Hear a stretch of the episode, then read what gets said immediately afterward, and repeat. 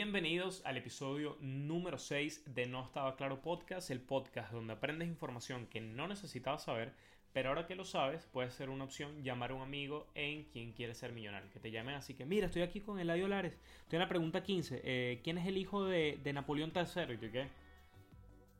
Marico, voy saliendo piguerota, hablamos después. Eh, sean bienvenidos a No Estaba Claro Podcast, este hermoso proyecto en su episodio número 6 agradecidísimo con todo el apoyo hasta ahora. Si me estás viendo por YouTube, ya lo sabes, suscribirte, me gusta, comentario, muy importante para mí. Si me estás escuchando por Spotify, eh, también no se te olvide darle a seguir el programa, que para mí también es muy importante. Me puedes seguir a través de Instagram y Twitter también, por allí voy a estar dejando toda esa información. Pero nosotros vamos en materia desde ya, porque tengo un coñazo de cosas que decir. Sports washing. ¿Qué coño significa sport washing? Básicamente esto es un término que se utiliza para denominar una práctica que utilizan ciertos gobiernos del mundo, sobre todo regímenes autoritarios, eh, dictadores y etcétera, eh, mamahuevos eh, al final, para lavar su imagen, ¿no? Más o menos, o sea, lavado de deporte, por allí va la cosa, que básicamente utilizan el deporte eh, para dar una imagen como más positiva, una imagen responsable y básicamente mantener entretenida la opinión pública y alejarlo de sus sucios negocios de mierda. Entonces, eh, vamos a citar varios ejemplos que pude recopilar. La verdad es que, bueno, yo además de gustarme Star Wars, también me gustan la, me gusta mucho el fútbol. lo pueden ver a través de mis tazas. Muy original. Eh, y bueno, recopilé varios casos que la verdad es que me dejaron loco porque sí es verdad que lo había leído en el pasado, pero bueno, conforme obviamente fui leyendo un poco más, pues vi que los ejemplos son demasiado eh, cercanos y sobre todo, bueno, equipos que todos conocemos y la verdad es que es bastante interesante. Realmente esta práctica del sport washing tiene muchísimos años de existencia, no es algo que sea obviamente eh, precisamente actual. Eh, si nos trasladamos al Imperio Romano, básicamente con el Coliseo y todo este asunto, donde, bueno, ponían a, habían batallas, obras de teatro, ponían a gente a pelear con animales, ponían a animales contra animales, enanos contra, contra perros, eh, perros montados encima de enanos contra personas, un desastre, ustedes ya, ya lo conocen y básicamente esa era la idea, ¿no? de llevar la atención de las cosas importantes de la política y tal, que la gente se olvidara absolutamente de todo eso y mantenerlos con pan y circo. De hecho, eh, de esa época es donde nace eh, esa famosa frase que desafortunadamente sigue muy válida hasta nuestros días. Lo mismo pasó, por ejemplo, si nos vamos a un ejemplo más actual, en las Olimpiadas de 1936 en Berlín. Eso fue la oportunidad para Hitler eh, básicamente, bueno, para, para, demostrar el poderío de la Alemania nazi obviamente, bueno, fue, fue una locura llena de polémica, pero bueno, de nuevo, a través del deporte, no solamente eh, a través del fútbol, pero a través del deporte, pues intentó no tanto limpiar la imagen de Alemania, pero sí como que demostrar, ¿no? Y, venderse eh, como, una, como una potencia y, y, obviamente tratar de, bueno, mostrar grandeza y las, no sé, cualquier cosa cualquier cosa. Entonces, eh, si nos vamos a la actualidad, pues hay muchísimos casos. Por ejemplo, la Champions League es una competición europea con los clubes más famosos de, toda Europa y por supuesto allí se eh, utilizan, bueno, las compañías más, más grandes del mundo siempre tratan de hacer publicidad allí entre los principales patrocinantes tenemos al grupo Expedia de hoteles, tenemos Heineken, eh, tenemos a Sony, Santander, Nissan, Mastercard, etcétera, etcétera, etcétera. Todas marcas que obviamente, eh, bueno, tienen servicios o productos que son para el consumidor. Es decir, tú ves la publicidad y bueno, puedes ir directamente a consumir el producto. Pero entre este poco de marcas tenemos una marca llamada Gazprom. Y cuando investigamos Gazprom, básicamente es la empresa del Estado de Rusia con la cual, bueno, eh, surten de gas natural. Recordemos que Rusia tiene las reservas más grandes del planeta de, gas natural. Y básicamente esta empresa eh, no solamente patrocina, o no es un patrocinante oficial de, la UEFA Champions League, sino que además patrocina a varios clubes, entre ellos el Schalke 04 y el Zenit de San Petersburgo. Y además es el, es el primero, es el, principal eh, patrocinante de la UEFA Champions League. Y tú dirás, bueno, pero que, ¿de qué me sirve a mí el gas? O sea, voy a ver el partido con una bombona de gas al lado. O sea, no tiene ningún tipo de sentido. Y la verdad es que ha sido utilizado para eh, estrechar esos lazos entre el gobierno ruso y el deporte para dar toda una imagen positiva y tratar bueno, de desviar la atención a todas, bueno, toda la maraña eh, de, bueno, de locuras que, que, hay siempre alrededor de los rusos. Bueno, pone eh, el asunto de la libertad de expresión. Recientemente, bueno, eh, tenemos el caso de Navalny, que fue primero envenenado y ahora ha, sido encarcelado y está todo el mundo pendiente.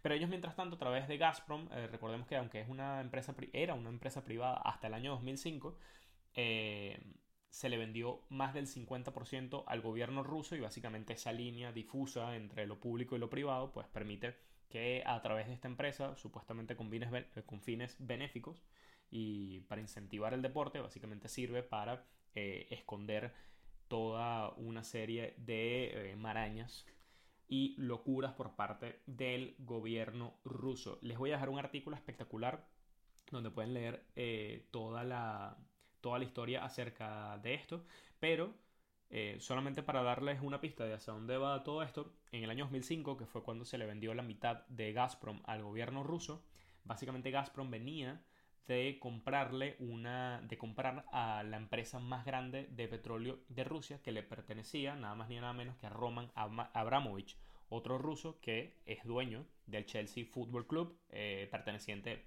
a la Premier League. Así que yo creo que entre esa maraña empezó el asunto del fútbol nos trasladamos a Qatar al Golfo Pérsico y a la sede del Mundial de Qatar del 2022 que ha sido bueno está lleno de polémica.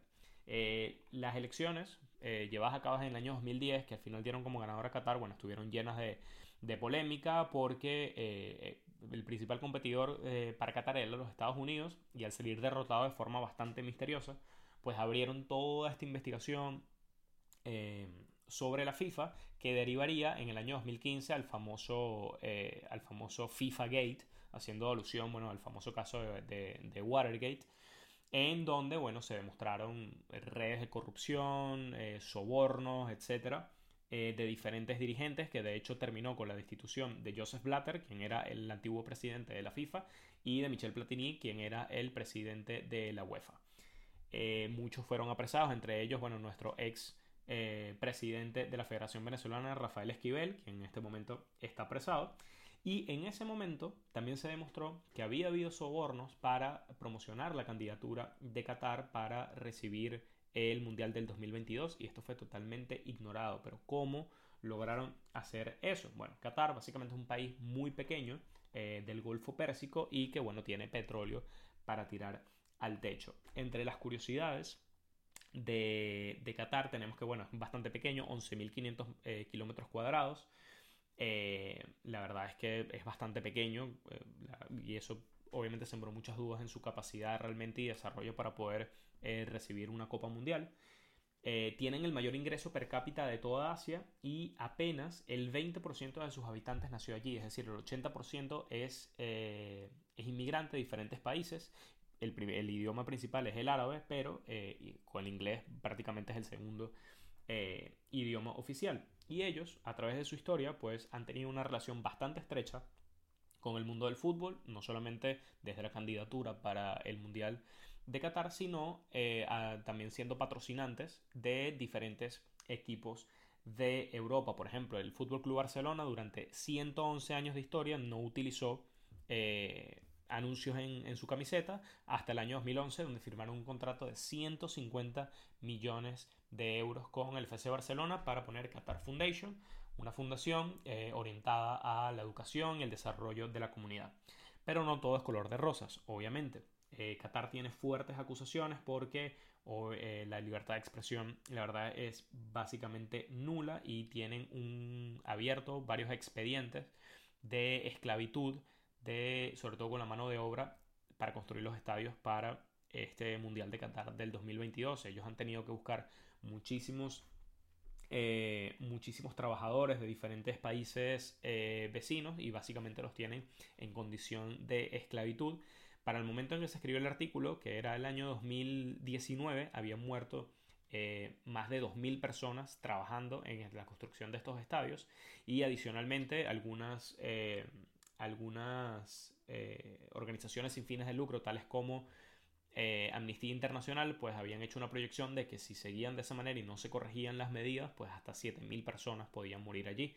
Eh, de hecho, bueno, Qatar, además de, eh, de patrocinar, pues también al Fútbol Club Barcelona en su momento, también, bueno, el grupo de Qatar absorbe a, es, un, conglomerado de, de grandes empresas, poderosas empresas, de nuevo, obviamente la línea entre lo privado y lo, y lo público la verdad es que es bastante, bastante difusa.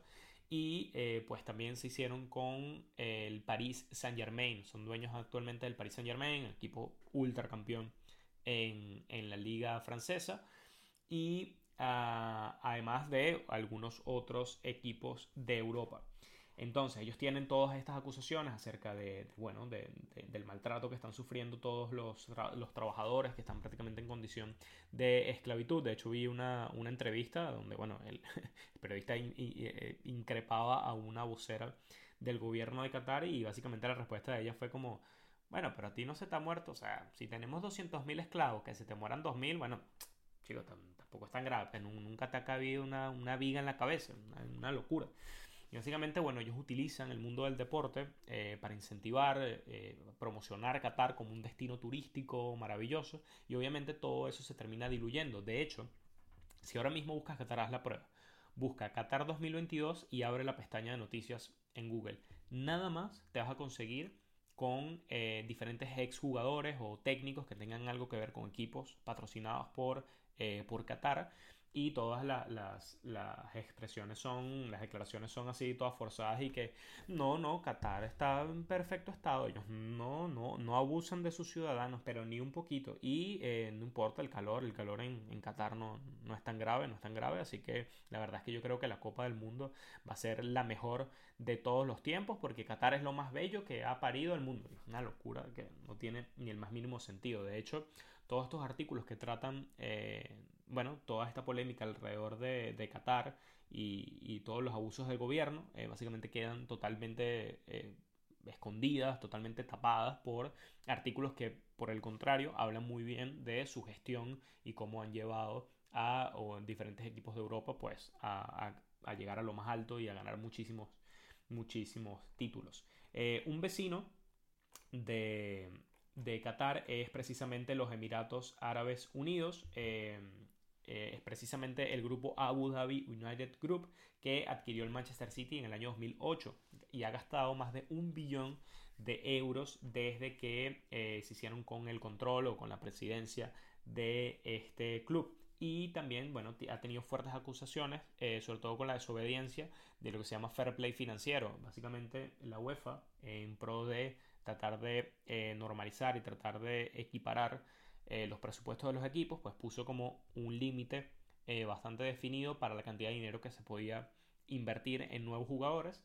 Y eh, el Manchester City, bueno, ha sobrepasado con creces este límite y precisamente como Emirates es una de las marcas que patrocina a la UEFA, básicamente se desestimó el caso, le rebajaron la, la multa y pudieron seguir fichando sin ningún tipo de, de problema. Eh, al igual que Qatar, bueno, tenemos Qatar Airways, que es patrocinador de otros equipos como Bayern Múnich, y también ha tenido sus diferencias. La misma afición, eh, pese a los resultados y pese a vivir el mejor momento de su club, el Bayern de Múnich, de la Bundesliga en Alemania, eh, no están de acuerdo a que asocien a su equipo con, por ejemplo, con Qatar, debido a las acusaciones de derechos humanos.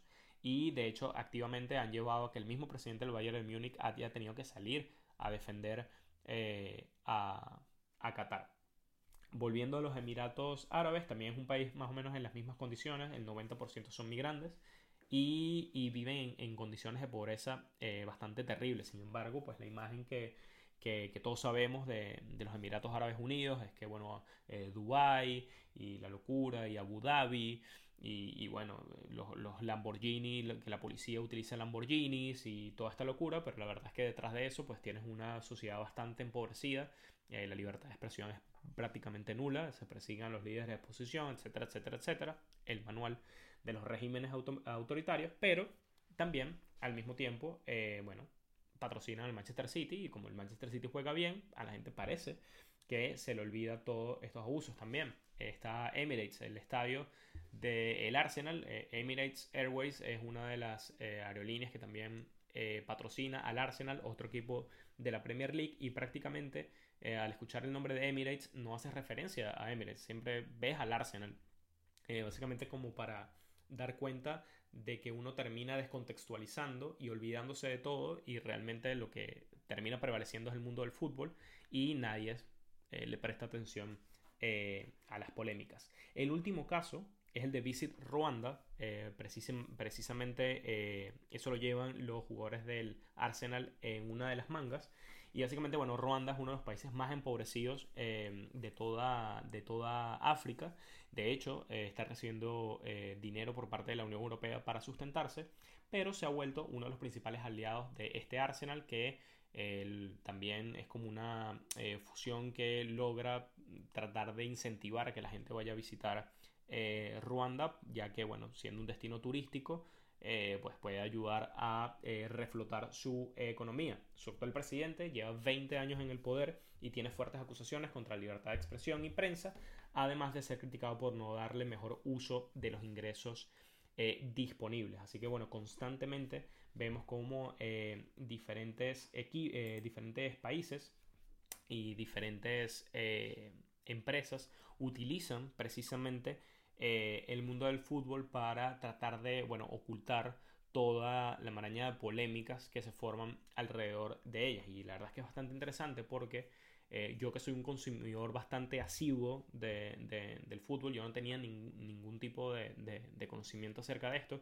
y tiene todo el sentido del mundo porque básicamente ellos inyectan eh, cantidades animales de dinero temporada tras temporada. Estos equipos no dejan de crecer y, genera, justamente generan esa desigualdad eh, que bueno, que básicamente fue lo que le dio origen a, la idea de este episodio. Yo lo discutía, eh, lo he discutido varias veces con, panas y, con allegados, que básicamente eh, el debate es si el fútbol ya, ya cambió y ya va a ser demasiado desigual, porque parece ser que los equipos que tienen mayor presupuesto siempre van a ser eh, los que van a lograr los grandes títulos, ya los equipos pequeños prácticamente eh, están anulados, no, tienen la oportunidad porque siempre, pues los equipos más grandes siempre les van a poder fichar a sus mejores jugadores y siempre van a tener temporada tras temporada como mantener un equipo competitivo. En contraposición a eso tenemos, por ejemplo, eh, bueno, el sistema de diferentes deportes como, como la NFL, incluso la, la NBA que tiene este sistema de draft eh, por el cual, bueno, le dan beneficios a los equipos más pequeños para eh, poder fichar o poder firmar a aquellos jugadores más, eh, más prometedores, los jugadores más jóvenes con, con, más talento. Y básicamente esa ha sido como una medida con la cual pues mantienen bastante competición y han logrado que haya diferentes equipos ganadores de los torneos que se están disputando. En contraposición a eso, bueno, vemos que por ejemplo en Italia la Juventus, bueno, ha arrasado prácticamente eh, todos los años con el fútbol en Italia. Tenemos al Manchester City que, bueno, ha logrado eh, maravillas en la mejor etapa de su historia eh, en Inglaterra. básicamente ha sido una, bueno, dominado el fútbol español entre el Real Madrid y el Barcelona durante, bueno, la última década. Eh, lo mismo tenemos, bueno, en diferentes países tenemos el Bayern de Múnich, que básicamente es incontestable en Bundesliga, pero más allá de eso, eh, yo creo que son dos temas que obviamente se, entrelazan, que es esa gran desigualdad, pero cuando miras de cerca tiene todo el sentido, ya que eh, las empresas que están patrocinando a estos equipos no son empresas, son prácticamente países y lo están haciendo no por generar un beneficio, aunque sí, el mundo del fútbol obviamente es algo que genera que genera bastantes ingresos, es algo bastante interesante. Eh, en el plano financiero, todos estos países, de verdad la intención es tratar de lavar su imagen y que los relacionen con algo positivo eh, como, es el, como es el deporte. Y básicamente ellos tienen un presupuesto eh, ilimitado, porque estamos hablando que a diferencia de bueno, empresas como por ejemplo Mastercard, que, que son, bueno, o Heineken o, Pepsi o, todas estas empresas, que por más que sean grandes, bueno, son empresas normales, empresas privadas tales y como las conocemos, empresas tradicionales, que cuando las comparas con, por ejemplo, Gazprom, que es gas natural, o una empresa petrolera, eh, como un, o un país petrolero como eh, los Emiratos Árabes Unidos o Qatar, la verdad es que no hay ningún tipo de competencia. Toda la información acerca de todos estos clubes y cómo se han ido inmiscuyendo en la vida del fútbol para lavar su imagen, eh, para, bueno, para tratar de ocultar todos los abusos de estos, de estos totalitarismos y todos estos eh, países autoritarios, todos se los voy a dejar en la descripción de este video. Muchísimas gracias por haber llegado hasta este punto. La verdad es que este tema me gusta mucho, bueno, porque yo sigo muchísimo el fútbol y la verdad es que la rechera que todo lo que uno consume siempre hay algo dark atrás, siempre. Como que, coño, me gusta burda la pizza. Que bueno, matan seis niños para que tú te comas esa pizza. Y tú, como que, bueno, entonces no como pizza, pues está bien, está bien. Así que bueno, eh, quien busca encuentra. Básicamente, yo creo que esa es la reflexión. Eh, ese fue todo el episodio número 6 de No Estaba Claro. Si te gustó, déjame un like, eh, me puedes comentar y no se te olvide suscribirte al canal de YouTube. Si me estás escuchando por Spotify, maravilloso.